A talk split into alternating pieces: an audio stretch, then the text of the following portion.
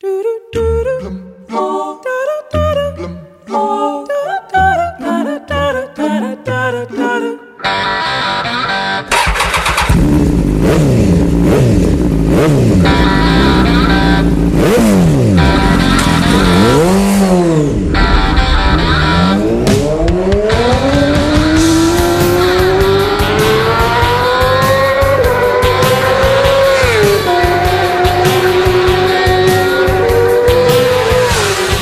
Ron Cook tem o recorde de ter sobrevivido ao acidente de moto mais rápido da história, depois de se ter despistado a 322 km/h.